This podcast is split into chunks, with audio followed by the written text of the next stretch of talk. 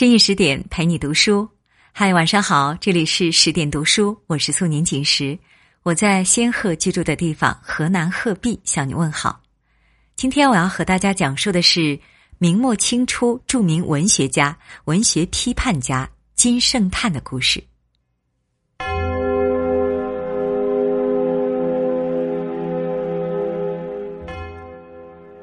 坚守内心，保持清醒。真的好疼，但值得。三百五十七年前，刑场之上，刽子手的鬼头刀寒光凛凛。金圣叹在内十八个犯人披枷带锁走向刑场，皆瑟瑟发抖。唯五十三岁的金圣叹如打马过街，闲庭漫步。行刑将至。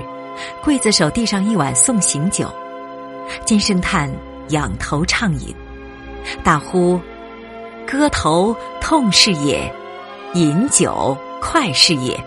割头而先饮酒，痛快痛快。”酒罢，金圣叹对刽子手说：“喂，第一个先砍我的头吧。”刽子手不屑：“将死之人谈什么条件？”金圣叹说：“我耳中有两张银票，你若先砍我，就都归你。”刽子手往刀上喷一口酒，手起刀落，第一个斩了金圣叹。待人头落地，耳朵里滚出两个纸团，刽子手急忙打开，只见一个写着“好”，另一个写着“疼”。好玩了一辈子，死了都要玩。除了金圣叹，在中国的历史上恐怕再也找不到第二个人了。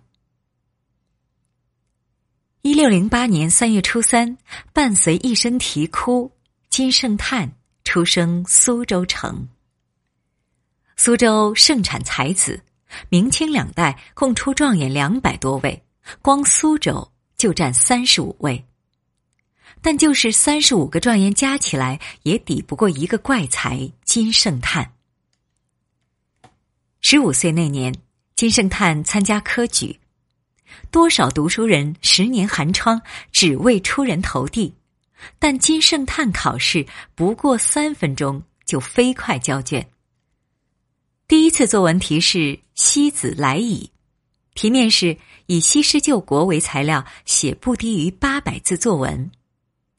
考试明明是要写作文，金圣叹却写了一首打油诗：“开东城西子不来，开南城西子不来，开北城西子不来，开西城则西子来矣，西子来矣。”批卷的老师看了，要求八百字作文，却只写了三十八个字，还无厘头搞怪，大笔一挥，零分作文。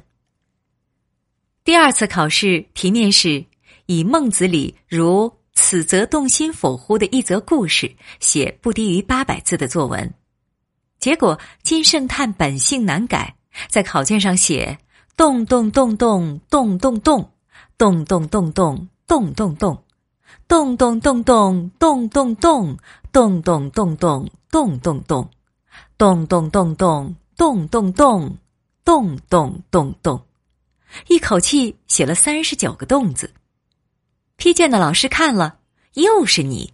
去年还算写了一首打油诗，今年就纯粹是搞事情。大笔又一挥，零分作文。后来别人问金圣叹，为什么要写三十九个“洞”？金圣叹答：“孟子有名言说‘四十不动心’嘛，他只是说四十不可以动心。”那前三十九岁照样还是可以动心嘛，所以我写了三十九个“动”字。如此张狂，恐怕全天下除了金圣叹，也找不到第二个人了。第三次考试题面是以《孟子姜朝王》为主题，写不低于八百字的作文。金圣叹这回更绝，在卷子四角各写一虚字就交卷了。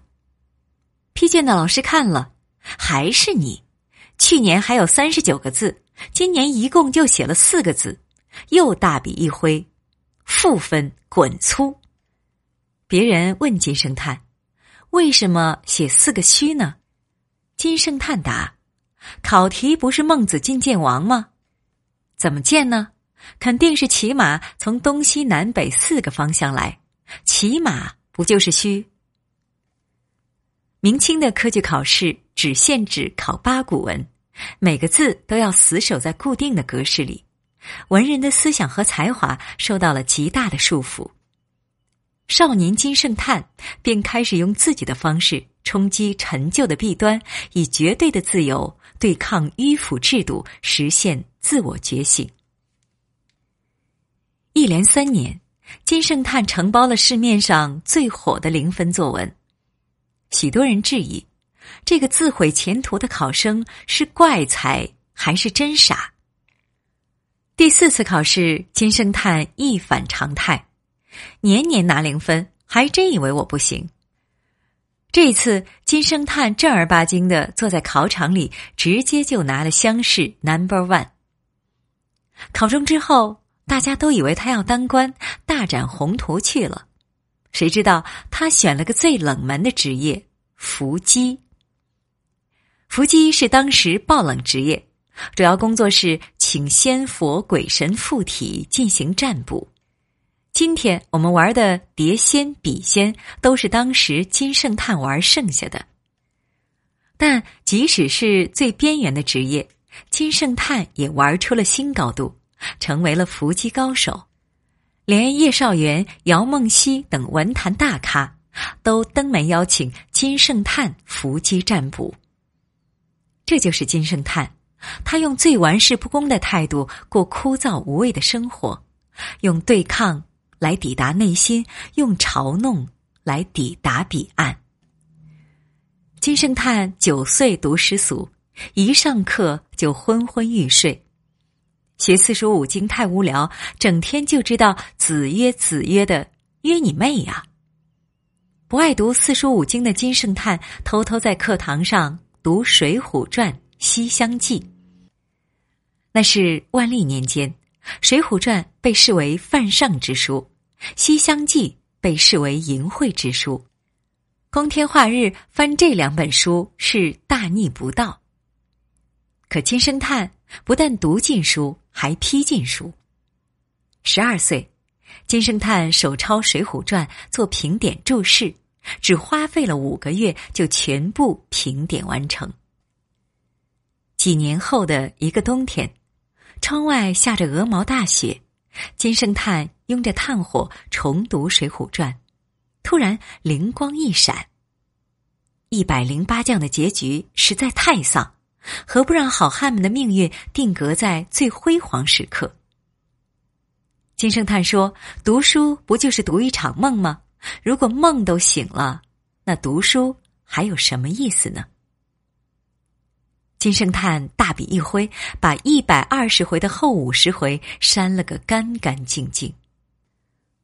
苏州城的地下书商都炸了，阁下何不同风起，扶摇直上？九万里，但没想到的是，金圣叹删节版《水浒传》一经问世，便在市场大卖，在中国畅销了三百多年。著名史学家钱穆只有小学学历，他对金批《水浒》爱不释手。钱穆说：“是金批《水浒》教会了我读书方法。”我一生用金批《水浒》教的读书方法来阅读和研究一切著作。批完《水浒传》，金圣叹还不过瘾，接着批《西厢记》，如痴如狂，自己入戏成了男主角，竟然出不了戏，三四日不言不语，茶饭不思。金圣叹评注的《西厢记》出版后，成了爆款，人手一册。连顺治帝都疯狂爱上了圣叹版《西厢记》。金圣叹还给天下书籍排座次，评《离骚》第一，《庄子》第二，《史记》为第三，《杜诗》为第四，《水浒》为第五，《西厢》第六。这一排座很多文人都认为是触犯了自己的审美，极为不爽，组团冲到他家大门口大骂：“离经叛道，胆大妄为，斯文败类。”骂声越多，金圣叹越爽。一个人真正的成熟，是不在意别人的看法，而是自己忘我的活着，宁可在自己的世界里孤独，也绝不去别人的世界里苟同。要说狂吧，恐怕全天下再也难找到金圣叹这般。可他的狂和诙谐是建立在真才学的基础上的，更多的是一种读书积累到足够量之后的顿悟，从而真的把书读活了，最终看到了别样的天地。除了批书，金圣叹还爱批人，别管多大的威，批起来火辣毒舌。深夜一盏青灯，他靠在太师椅上，面对浩瀚书海，开始批古人。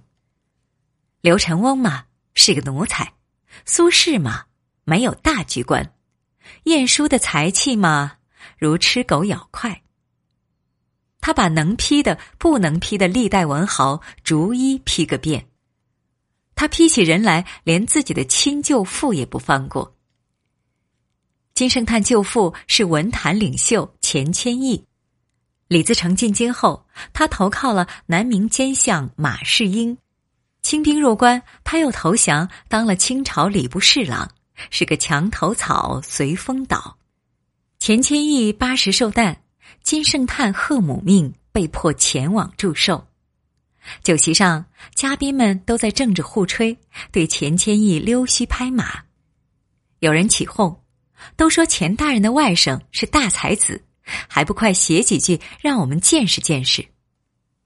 金圣叹也不推辞，左手握着鸡腿，右手捉笔，写了幅对联：“一个文官小花脸，三朝元老大奸臣。”谁也不曾想到，金圣叹会将自己的舅父骂了个狗血喷头。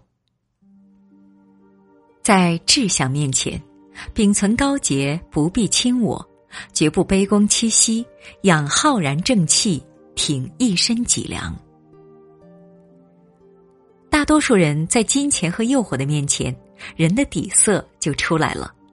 可金圣叹却用自己的硬骨头，保留了读书人最后的体面、最高的尊严。金圣叹有一阵儿到苏州报国寺闲住。深夜失眠，便起来找寺院方丈，开口借几本佛经来批点。方丈久仰他大名，怕他在佛经上乱涂乱画，硬是不借。金圣叹撒泼耍赖，一屁股坐在方丈禅房里不走。方丈无奈说：“我出一联，你若能对上，就答应你；若对不上，那就免谈。”金圣叹满口答应，请方丈说出上联。此时正值深夜时分，二更已过，三更未到。方丈脱口就说出上联：“深夜二更半。”金圣叹苦苦思索，却没能对出下联，只好悻然而去。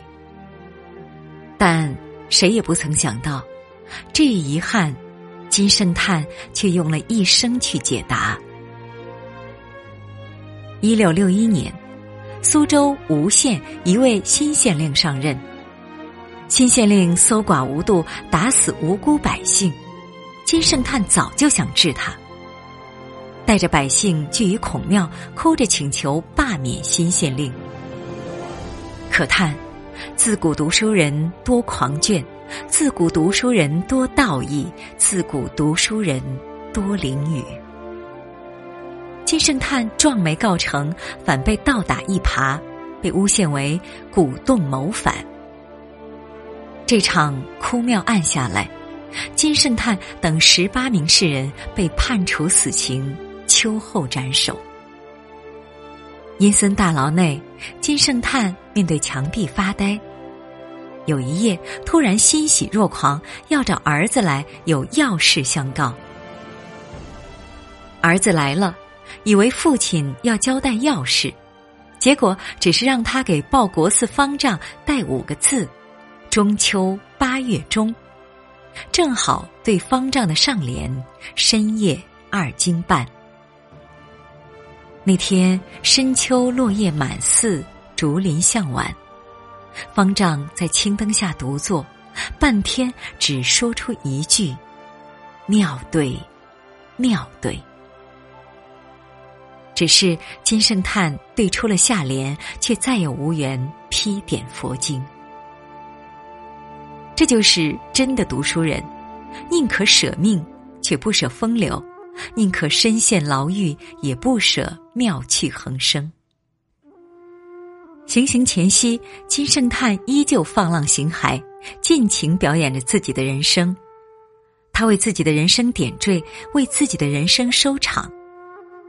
我的人生不需要别人的评点，我一个人来诠释，这就足够了。他叫住狱卒：“我要写遗书。”等纸砚拿来，遗书上令世人惊叹的是，金圣叹写的不是分割财产，也不是后事如何安排，而是花生米和豆腐干同嚼，有火腿味。这就是金圣叹。既然与天斗我斗不过，与地斗我也斗不过，那就索性对这个世界吐口水，去消解、去抵抗、去瓦解这个世界的丑陋百态。我也曾学圣叹先生，将花生米和豆腐干同嚼，不曾吃出火腿味，却吃出了满满的圣叹味。这个味道叫做玩世不恭。这个味道叫做放浪形骸，这个味道叫做冷眼相待，这个味道叫最是文人不自由。慷慨赴死易，从容就义难，而金圣叹却是从从容容。真正的读书人从不怕死，死只是一场没有返程的远行。一六六一年八月七日，法场上秋风断肠，刽子手的鬼头刀已经磨好。行刑之前，金圣叹的儿子望着即将永别的父亲，哭成泪人。金圣叹安慰儿子说：“哭有何用？来，我出个对联，你来对。”随即吟出上联：“莲子心里苦。”儿子跪在地上，肝肠寸断，哪有心思对对联？金圣叹说：“起来吧，别哭了，我替你对下联。离儿腹内酸，父子情一场，只需十个字，便肝肠寸断，催人泪下。”金圣叹在内十八个犯人，披枷带锁走向刑场，皆瑟瑟发抖。唯五十三岁的金圣叹如打马过街，闲庭漫步。行刑将至，刽子手递上一碗送行酒，金圣叹仰头畅饮，大呼：“割头痛是也，饮酒快是也。割头而饮酒，痛快痛快。”酒罢，金圣叹对刽子手说：“喂，第一个先砍我的头吧。”刽子手不屑：“将死之人谈什么条件？”金圣叹说：“我耳中有两张银票，你若先砍我，就都归你。”刽子手往刀上喷一口酒，手起刀落，第一个斩了金圣叹。待人头落地，耳朵里滚出两个纸团，刽子手急忙打开，只见一个写着“好”，另一个写着“疼”。除了金圣叹，在中国的历史上，如此赴死之人，恐怕再也找不到第二个人。金圣叹死后，官府查抄金圣叹的家，没什么财产，只有记案头未批的古书，书被官兵付之一炬，剩下满地灰烬。自古都是读书人最长情，也最无力。也最多艰。那砍头不是金圣叹一个人的疼痛，而是整个时代的疼痛，是读书人的疼痛。社会表彰规规矩矩者，而排挤玩世不恭的人。那些玩世不恭的人后来都死了。那疼痛的背后，却是咬紧牙关的灵魂。今天我们读金圣叹，读的是他的好玩儿。人生不过是一场游乐场，就算全世界都对你冷眼相待，你也依然可以尽情表演，坦坦荡荡。今天我们读金圣叹，读的是他的达观，一切达观都是对悲苦的省略，用达观去抵抗世界的麻木不仁。今天我们读金圣叹，读的是他的清醒，在浊世中。保持清醒，不随波逐流，不污垢满身，坚守内心，保持清醒，真的好疼，但值得。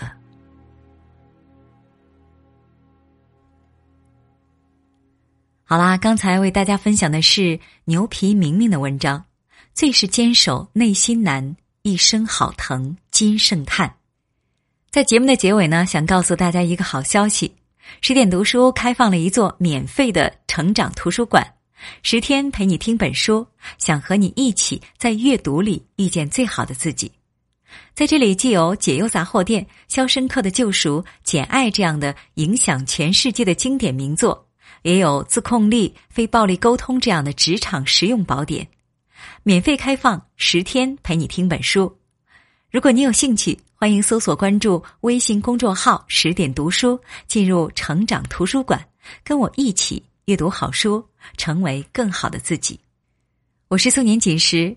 如果你喜欢我的声音，想要听到我更多的声音作品，可以关注我的个人微信公众号“素年锦时 FM”。